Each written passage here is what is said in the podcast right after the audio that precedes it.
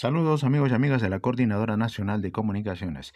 Y en Arequipa se le sigue haciendo frente a la inseguridad ciudadana y es que el jefe de la Defensoría del Pueblo en Arequipa, el doctor Ángel María Manrique Linares, brindó alcances tras haber sostenido una reunión con el jefe de la novena macroregión policial, Miguel Cayetano Cuadros, para conversar sobre el incremento de la inseguridad en Arequipa. Manrique Linares detalló que debido a incidentes cometidos por bandas criminales en los últimos días, urge desarrollar y fortalecer un trabajo articulado entre la policía, municipios provinciales y distritales, así como la ciudadanía a través de las juntas vecinales. En ese sentido, este miércoles 16 se desarrolla una reunión del COPROSEC, Comité Provincial de Seguridad Ciudadana, en donde la Policía Nacional del Perú debe dar a conocer un informe sobre las estrategias a seguir para enfrentar la inseguridad en la región. El representante de la Defensoría en Arequipa señaló que luego también se realizará otras reuniones con instituciones y comprometerlos a sumar esfuerzos para erradicar